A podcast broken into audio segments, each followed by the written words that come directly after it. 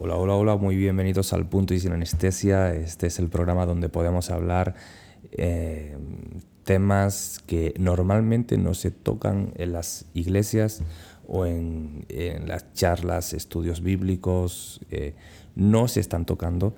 Y desde aquí, desde Al Punto y Sin Anestesia, podemos eh, enfocarnos en poder charlar sobre, sobre estos temas importantes olvidados, pero que están siendo practicados todos los días, unas veces pues haciendo daño, haciendo daño eh, a, la vida de la persona sin darse cuenta. ¿Por qué? Porque como no se están tocando desde un área eh, bíblica, teológica, pues las personas normalmente no saben que son perjudiciales para su vida.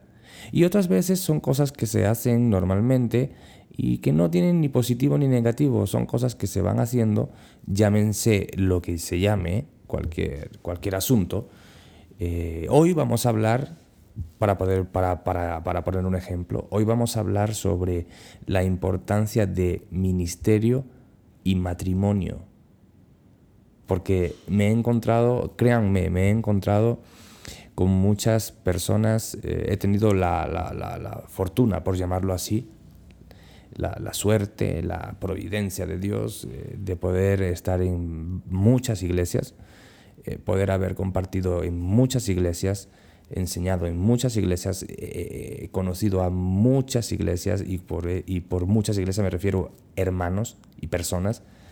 He conocido muchas personas pero he encontrado un denominador casi común, un problema arraigado, no solventado, porque no se está hablando sobre eso, y es matrimonio y ministerio. Y sobre eso quiero que hablemos hoy. El punto es que matrimonio y ministerio es algo confuso muchos pastores, muchos ministros, muchos diáconos, incluso personas que no son pastores, no son ministros, no son predicadores, no son conferencistas, no son diáconos, sino que son servidores. Y nos entendemos, en este mundo evangélico nos entendemos cuando decimos servidores, ujieres, no, no sé, cualquier tipo de ministerio, ministerio con jóvenes, ministerio, cualquier tipo de ministerio. El pensamiento que hay el pensamiento que he visto, que he visto, es que se, como se magnifica demasiado el ministerio, el ministerio eclesial, ojo, a eso me estoy refiriendo, se magnifica demasiado el ministerio eclesial, dándole, dándole una importancia por encima del matrimonio se tiene la mala creencia, desde una forma subjetiva, se cree que el ministerio es más importante. Y digo de una forma subjetiva. Creemos que el ministerio es un trabajo para Dios, el cual hay que hacerlo con excelencia y todo esto es, todo esto es perfectamente eh, lo estoy diciendo, es correcto, ese pensamiento es muy correcto. Hay que hacerlo con excelencia, el ministerio es para Dios, el ministerio eclesial, pero hemos visto, mi esposa y yo, casos donde el ministerio ahoga la vida matrimonial, la vida familiar. Personalmente he visto cómo y, lo estoy recordando ahora mismo, he visto como una persona, eh, un ministro de jóvenes, en este caso, he visto cómo dedica tiempo a la consejería a otros jóvenes, sin embargo no juega con su niño, no juega con su hijo. Eso, eso lo he visto yo. Eso lo he visto yo. Pero este, este ejemplo es uno de los muchísimos que hay. No sé de dónde nos ha venido ese, ese pensamiento de que lo importante es el ministerio. Mi familia está ahí, pero yo tengo que ayudar porque es el ministerio que Dios me ha dado. Y eso es incorrecto. Otro caso de los muchos que hay, son personas que son mujeres o son servidores o son eh, hermanos que están haciendo cualquier labor en la iglesia y dedican más tiempo, dedican más tiempo extra fuera del trabajo, porque ya el trabajo de por sí requiere un el trabajo secular para ganarte la vida requiere, requiere de, de tiempo, tiempo de estar no en la familia, sino en el trabajo, obviamente. Pero cuando terminan ese trabajo, se van a trabajar al ministerio. Llámese el ministerio de lo que sea, lo que sea. Dedicar tiempo, a eso me refiero. Dedicar tiempo. Y la pregunta es, ¿y tu familia? Y creemos que la familia está ahí y siempre va a estar ahí. Eso es, ese es el punto. Nadie nos ha enseñado de una forma correcta, de una forma teológica, bíblica, que la familia es tu principal ministerio. Lo voy a repetir. Tu familia es tu principal ministerio dado por Dios, no la iglesia. No la iglesia. Podemos tener ejemplos como Samuel en el Antiguo Testamento, eh, dedicado al, servicio de Dios, pero podemos ver sus hijos. Podemos ver que Samuel iba, como podemos decir, el pastor por los pueblos alrededores, cuidando a las ovejas, al pueblo de Israel, pero sus hijos estaban desatendidos y fueron desobedientes. Los hijos de Elí, por ejemplo, desobedientes. ¿Por qué? Mm, tenemos el claro ejemplo de dos personas que se dedicaron por completo, por completo, todas sus, fuerzas al servicio de Dios, creyendo que ese servicio de Dios solamente implicaba el templo y las personas, el pastoreo. Pero el servicio de Dios también implica, de una forma mucho más directa, tu familia. Y ahí tenemos un claro ejemplo de una familia disfuncional por el ministerio. Sus hijos, ¿cómo salieron? Rebeldes, y fueron castigados por Dios. Pero eso está pasando hoy. Eso está pasando hoy. ¿Tú crees que tu ministerio agrada a Dios cuando pones todo tu empeño y todo tu esfuerzo? Y déjame decirte que no. Si tu ministerio eclesial está robando el tiempo de tu esposa o el tiempo de tus hijos, ese ministerio no agrada a Dios. Ese es un ministerio disfuncional. Y quiero llevarte a, hacer una reflexión en Efesios capítulo 5, eh, cuando Pablo está hablando también del sometimiento unos a otros, y también se enfoca en algo que hemos eh, interpretado muy mal con el, aspecto de cabeza, cabeza de familia. Quiero, quiero puedas verlo si tienes oportunidad de ver tu Biblia ahí en tu teléfono o tu Biblia física, que la puedas abrir, que puedas buscar el, en Efesios 5, 21 en adelante. Dice, someteos unos a otros en el temor de Dios. Eso es importante, someteos unos a otros. Eso lo pasamos por muy por encima y no le prestamos atención.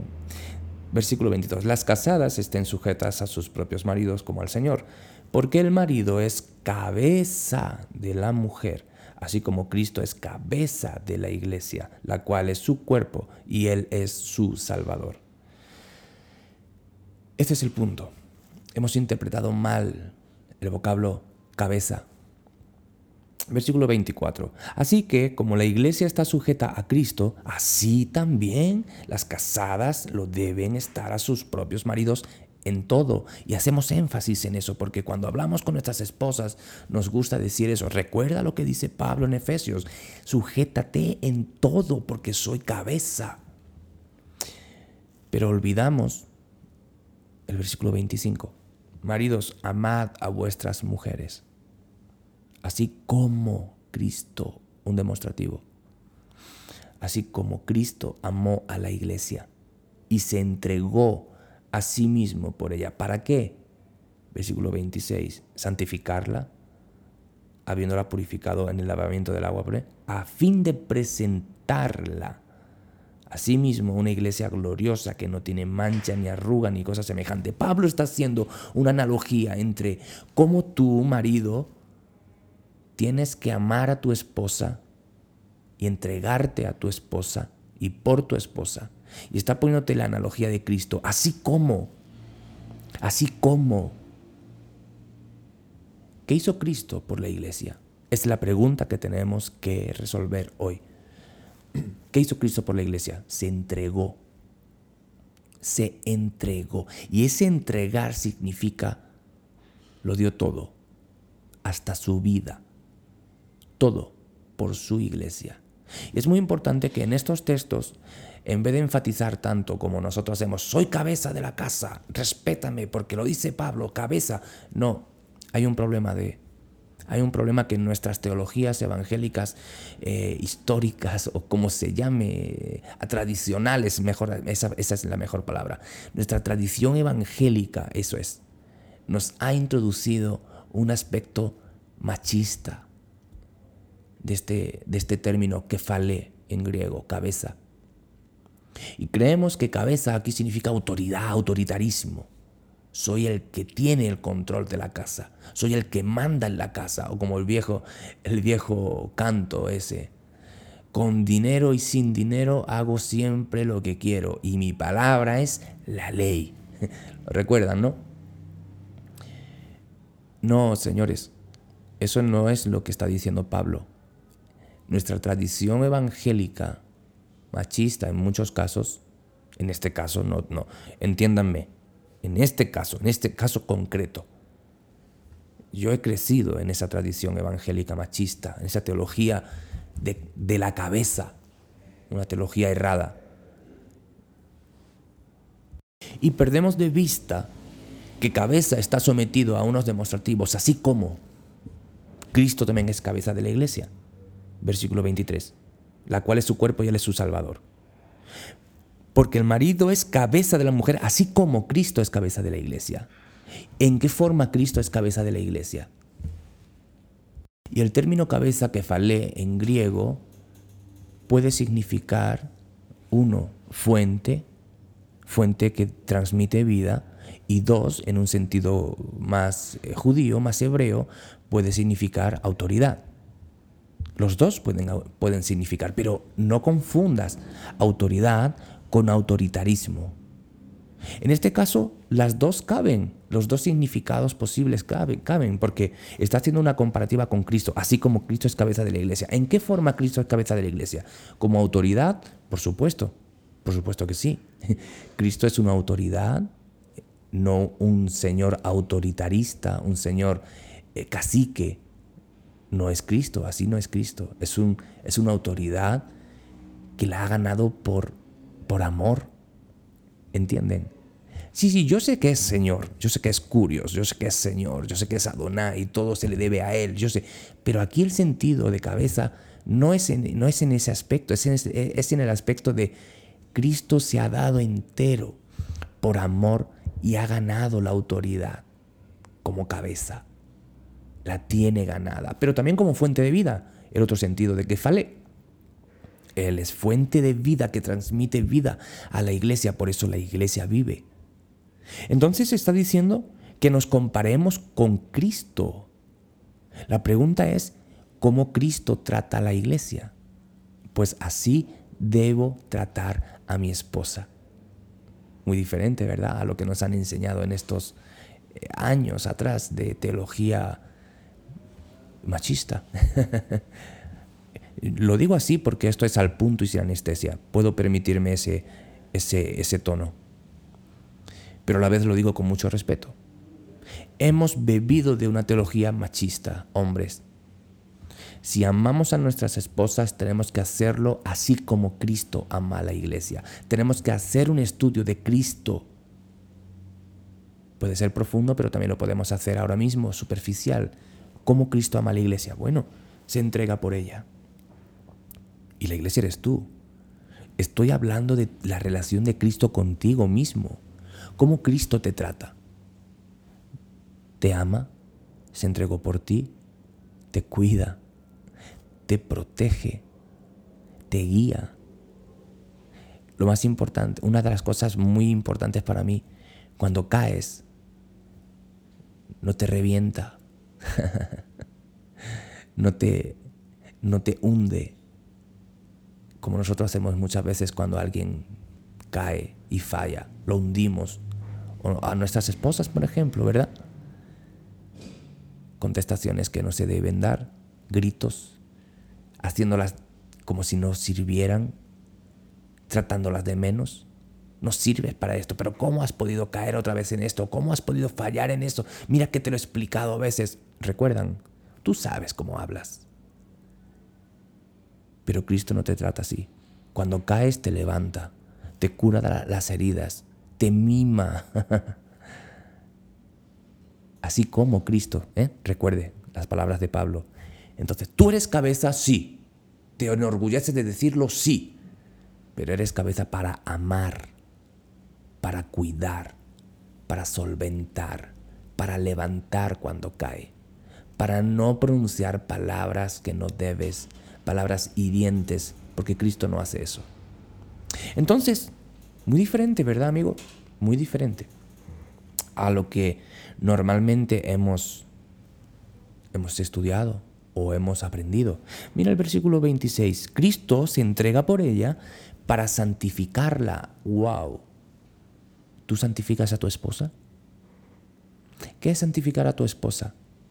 Procurar su máxima espiritualidad procurar que tu casa como cabeza, como líder, como autoridad, que no autoritarismo, como autoridad, guía en esa espiritualidad correcta hacia Dios. Lo, estás haciendo. Pero si estás dedicando mucho tiempo en el ministerio eclesial y descuidando tu principal ministerio si eres casado este es tu principal ministerio. No sé si eres pastor, no sé si eres anciano, no sé si eres diácono, no sé si eres músico, no sé si eres líder de cualquier área en la iglesia. Tu principal ministerio, no me importa lo que seas, tu principal ministerio es tu esposa, así como Cristo a la iglesia. Pero bueno, vamos a dejar a Pablo y vámonos con Pedro. Y quiero que miremos Primera de Pedro, capítulo 3. Vamos a ver lo que dice. Aquí lo tengo, capítulo 3. Y quiero que vayamos al versículo 7. Es muy interesante. Dice, vosotros maridos igualmente vivid con ella sabiamente, dando honor a la mujer como a vaso más frágil y como a coherederas de la gracia de la vida para que tus oraciones, marido, no tengan estorbo. Vamos a analizar un poquito este texto. Te está hablando a ti que estás casado, a ti, a ti pastor, a ti líder, a ti maestro de teología, a ti sea lo que seas que hagas. Te está diciendo que tu esposa es lo primero y te está diciendo que vivas con ella sabiamente. ¿Qué es sabiamente? Bueno, estudiándola. Tienes que estudiar a tu esposa, tienes que comprenderla, tienes que entenderla para darle placer, darle una buena vida. Y dices tú, no, pero eso el texto no lo dice. Sí, mira, sí lo dice. Dice, para que des honor, para que la honres, Wow. Oye, yo eso nunca lo había escuchado así, claro. No sé de quién no sé de quién hayas aprendido, pero lo que está diciendo Pedro es esto. Vive con ella sabiamente. ¿Y qué es sabiamente? De una forma correcta, de una forma entendible, de una forma que pueda ir conociéndola más profundamente.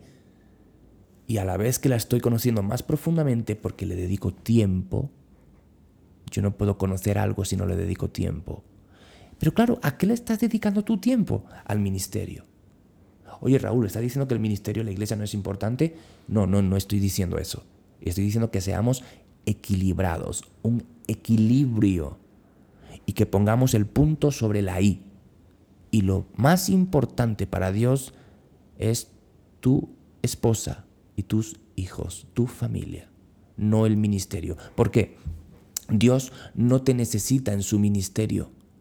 Al igual que tú estás, mañana puede estar otro. Pero no puedes decir lo mismo de tu familia. Dios no puede decir, bueno, si tú no estás, mañana pongo a otro con tu esposa o con tus hijos. No. ¿Entiendes el punto?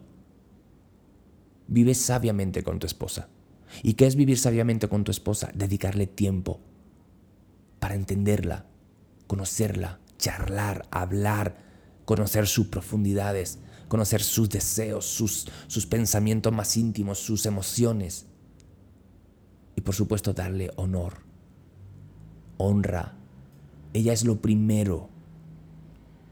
Estoy cansado de tantos eh, personas que cuando voy con ellos eh, eh, he visto, he visto, he visto, he visto eso. Ponen a sus esposas atrás en el carro para que yo me siente adelante. No, tu esposa tiene que ir adelante contigo. Yo soy el invitado, pero yo no soy el importante. El importante es tu esposa. Honor. Darle el primer lugar. He visto a muchas personas hacer de menos a sus esposas porque el invitado conferencista está aquí. No, no, no, no, no. El invitado conferencista no es tu esposo o tu esposa es un invitado. Tu esposa, la que duerme contigo, la que vive contigo, a la que tienes que darle honor. Y honor es darle el lugar que, le corresponde a tu esposa. El primer lugar. El primer lugar. Así que tu ministerio no es más importante que tu esposa o tus hijos. Pasa más ministerio que en tu más tiempo en el ministerio que en tu casa. Bueno, al final tus hijos se van a cansar porque tú no estuviste. Y he conocido muchos hijos de misioneros que no quieren saber nada del Evangelio porque el Evangelio les robó a su padre o a su madre. Y esto es viceversa también para las personas, las mujeres que tienen ministerios y están descuidando a sus maridos o a sus hijos. Esto es igual. Pero es lo menos, o por lo menos lo que he podido apreciar. La mayor cantidad son personas. Entonces, no quiero hacer esto más largo. Si tienes una, un estilo de vida así, todo lo estás dando para la iglesia, arrepiéntete. Arrepiéntete porque es un pecado. Estás pecando. Wow, ¿estoy pecando por trabajar en la iglesia? Sí. Hasta ahí llega el pecado porque estás desobedeciendo el principio bíblico. Tu principal ministerio es como el de Cristo, la iglesia, y el tuyo, la esposa.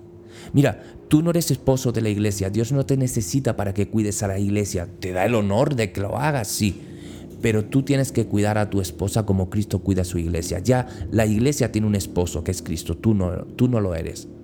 Así que cuida de tu esposa primero, porque si no estás cuidando de tu esposa, no tienes por qué hacerlo de la iglesia.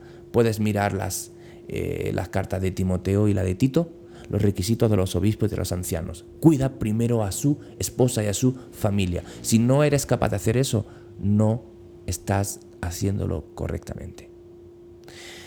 Y muy bien, querido amigo, esto ha sido muy somero, muy, muy, muy, muy por encima. Se podría hablar, hacer un estudio tan profundo sobre esto. Eh, pero bueno, te dejo estas pinceladas para que las puedas meditar y puedas reflexionar y puedas arreglar aquello que no estás haciendo bien. Esto es Al Punto y Sin Anestesia. Soy Raúl. Estoy encantado de poder servir y ayudarte en aquellas cosas. Suscríbete si no lo has hecho, suscríbete, no sé por dónde estés escuchando este, este, este audio, si de Spotify eh, o en cualquier otra plataforma, no lo sé, pero suscríbete, busca, porque normalmente estoy subiendo, estoy subiendo estos tipos de, de podcasts para ayudar a, la iglesia, para ayudar a, los cristianos, para ayudar a, las personas, me da igual lo que sean, eh, para exponer la verdad bíblica y teológica desde lo que considero, en mi opinión, debe ser. Así que gracias de nuevo por estar aquí y nos vemos en la próxima. Al punto y sin anestesia. Chao, chao.